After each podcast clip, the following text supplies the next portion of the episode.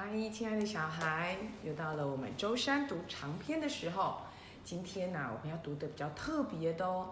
平常我们都谈长篇故事，对不对？今天呢、我们要试着来看看科学的题目。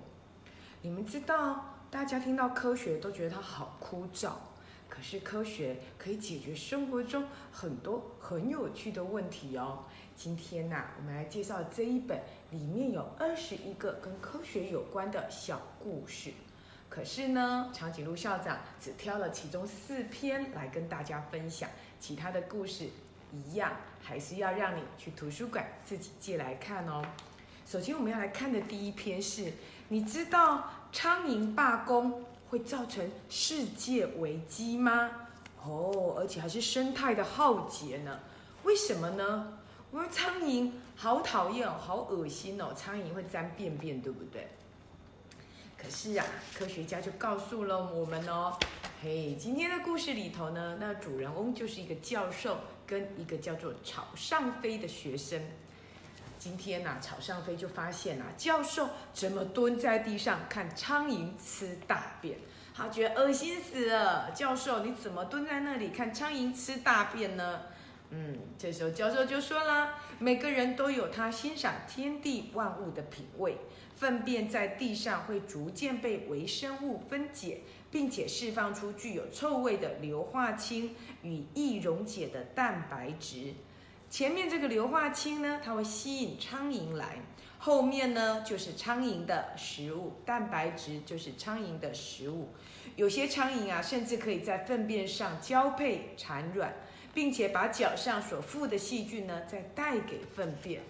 哦，听起来我们就知道苍蝇好脏哦。可是这跟世界浩劫有什么关系呢？这我们继续看下去哦。哇，这是我第一次听到有关粪便跟苍蝇的互动论，怎么会是美好的景象呢？是不是教授喜欢偷看苍蝇约会呀、啊？这个学生草上飞是跟我一样的不了解。教授就继续说喽，其实苍蝇啊，把卵产在粪便上，卵呢就会孵化变成了蛆，那蛆呢就会把粪便当成食物，这些蛆呢把食物吃完吃完就可以快速的分解粪便。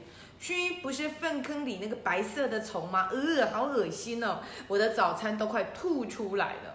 超上飞很夸张的用手捂着嘴。教授继续说，苍蝇虽然被众人认为是害虫，但并不是完全没有用处。比如说，苍蝇的幼虫会很快的分解，然后呢，就会把它在地让粪便在地上就消失了。那么，它如果留在地上的时间越久，就会造成环境卫生的问题。哦，所以教授才会说，如果今天呐、啊，所有的苍蝇都罢工了。就会有世界浩劫。为什么？因为很多我们不管是人类或者是各种动物排泄出来的东西都没有苍蝇帮忙分解，那么整个地球不就大爆炸吗？哦，这样想起来还真的很有很有意思，对不对？哦，好了，可是呢，教授也说了。但是啊，有时候呢，我们人类的行为也会造成苍蝇罢工哦。例如说，嗯，近代呢，很多的家畜的饲料里头就添加了太多的抗生素，本来是为了减少养殖的猪啊、鹅啊、鸡呀、鸭啊、鳗鱼啊、虾来感染疾病的几率，结果啊，却造成这些动物排出来的粪便都含有抗生素。抗生素啊，就会抑制粪便里微生物的活动，那么粪便就不再吸引苍蝇来哦。那么苍蝇不来，粪便就无法分解，分解的速度就会变慢。那么使用的抗生素越多，苍蝇就罢工啦，对于环境就造成了污染的警讯。但是为什么我们不禁止在饲料中添加抗生素呢？教授也说了，因为使用微量的抗生素是有帮助的，但是啊，大量的使用才会对环境有害。因此啊，相关单位需要对抗生素的使用量把关，分析各种粪便中抗生素的残留量，来规范在肉品、食物上要标示抗生素的残余量。哦，亲爱的小孩，原来我们桌上吃的鸡鸭鱼肉鹅这些啊，有这么多这么多的学问呢。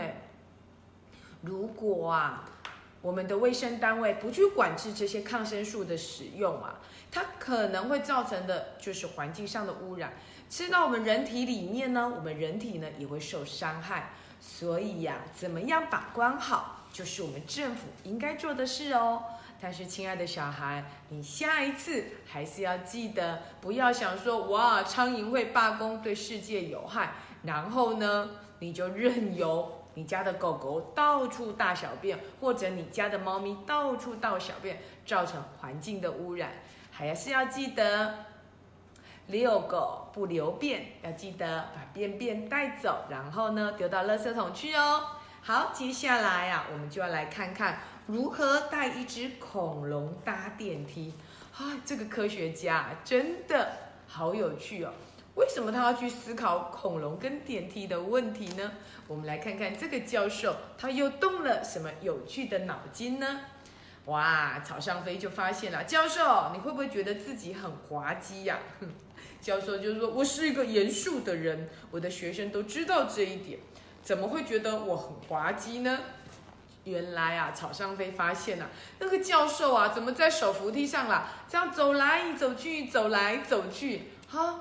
你不觉得教授你太无聊了吗？怎么会在手滑梯上，哎，手手扶梯上走来走去呢？教授就说了，嗯，我在思考，如果我是一只恐龙，要怎么样搭手扶梯才安全？恐龙搭手扶梯，亲爱的小孩，现在还有恐龙吗？没有啦。那为什么这个教授要去想恐龙搭手扶梯的问题呢？我们来看看教授是怎么思考问题的哦。他就说啦：“嘿，我就在想啊，人走路的时候啊，如果左脚往前踏一步，右半身呢就会往后倾。左脚踏一步，右半身后往后倾。亲爱的小孩，你要不要试试看呢？这时候啊，右手就会往前摆动。哎，好像对哈，伸左脚，右手就在前面。有没有看过有人走路是同手同脚？”没有啊，对呀，一定是左脚在前，右手在前，右脚在前，左手在前。等会小孩你可以走走看哦，但是千万不要同手同脚跌倒了。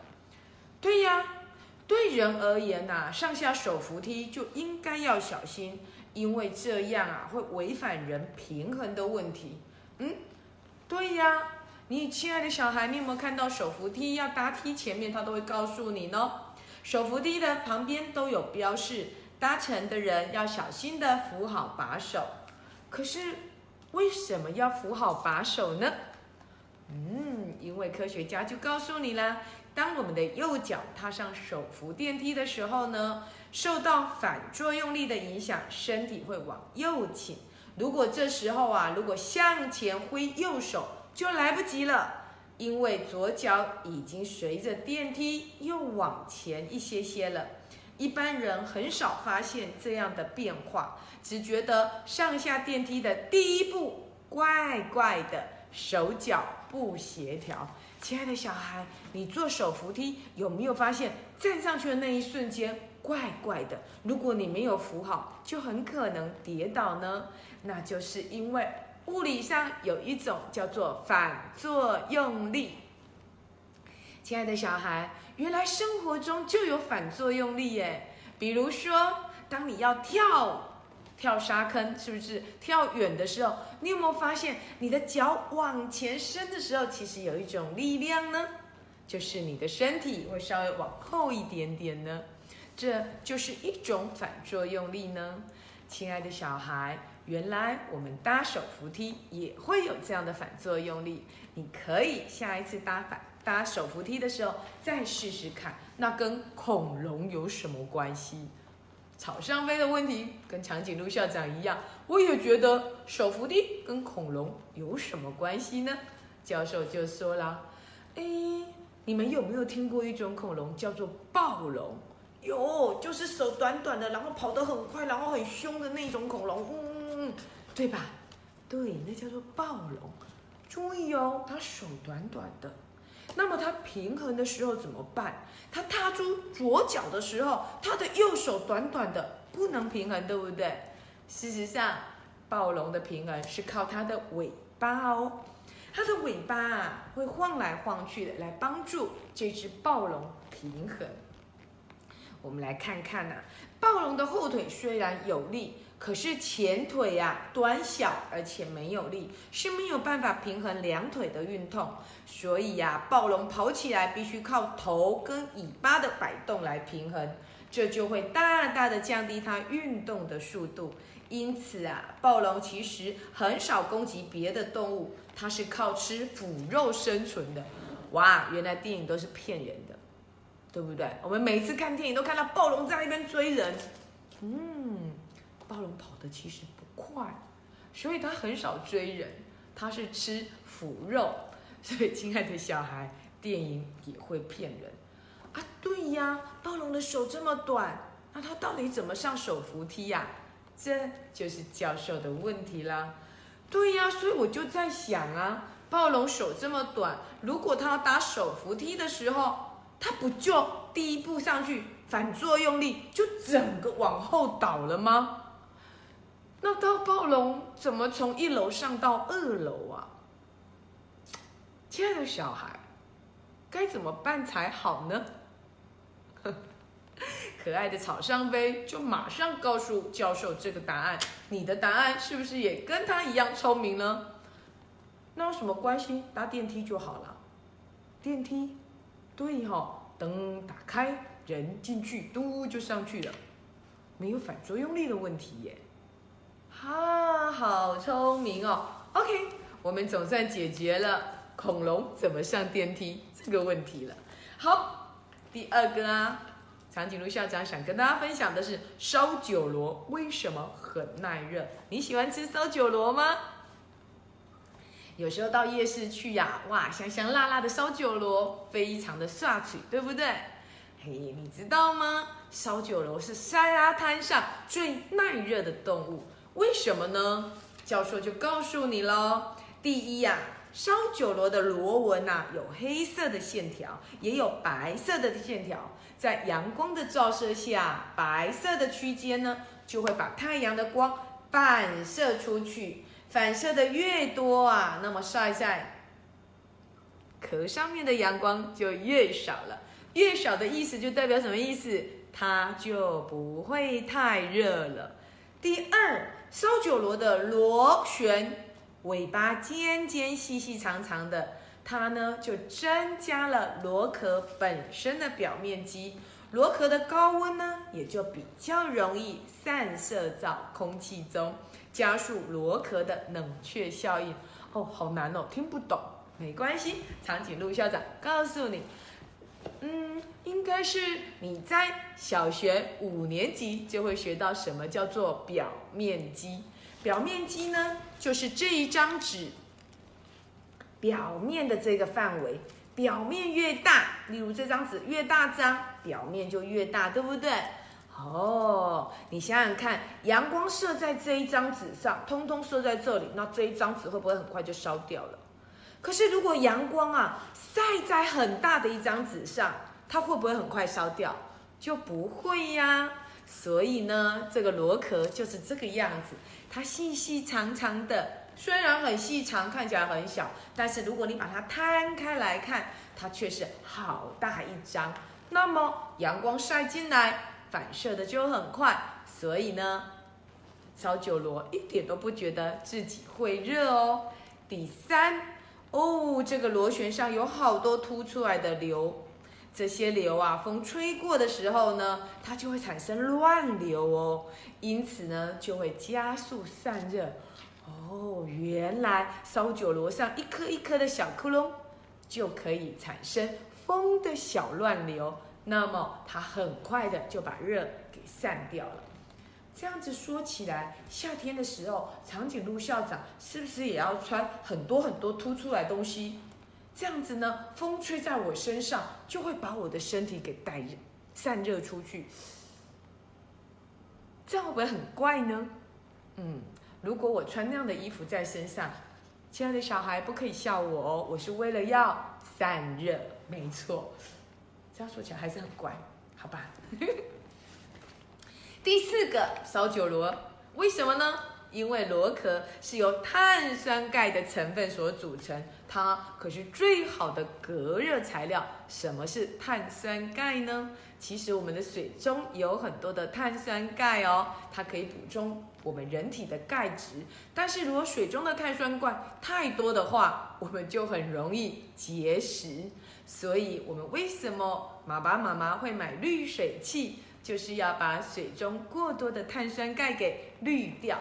如果你们家，你仔细观察，你们家的水龙头有没有白白的那个东西？那可能就是碳酸钙的结晶哦。亲爱的小孩，烧酒螺有没有好厉害哦？原来难怪它会是沙滩上最耐热的生物了。哇！夏天我们是不是应该都学烧酒螺一样呢？戴一顶烧酒螺的帽子。应该每个人就不用吹电扇，不用吹冷气了吧？哇，这样追分省下好多钱哦。嗯，我来跟老师们讨论看看好了。OK，亲爱的小孩，接下来讲最后一篇故事，叫做《喝姜茶会让你狗熊变英雄》哦。为什么呢？原来呀，哦，姜茶就是姜所泡成的茶。哦，姜就是一种植物，你有吃过姜吗？你喜欢吃姜吗，亲爱的小孩？吃了姜会让你变英雄哦。好，我们来看一下哦。原来呀，古时候的人很重视田地哦，所以呢，他就会画一个疆界。而且啊，在自然界中啊，它呢，这个疆界呢，就代表了这一块是我的土地，所以呢，这个疆。就有疆域的意思。可是，在自然科学里头，有个很趣的事，很有趣的事情。大地有许多的植物呢，会在根部、叶部、茎部、跟种子或者花朵里，含有对人体有益的成分，尤其是野花野草。好啦，姜的根部就含有什么成分呢？哦，它含有的化学成分可以帮助我们排尿、排汗、提神，减少胸腹的压力。排汗、排尿、提神，减少胸腹的压力。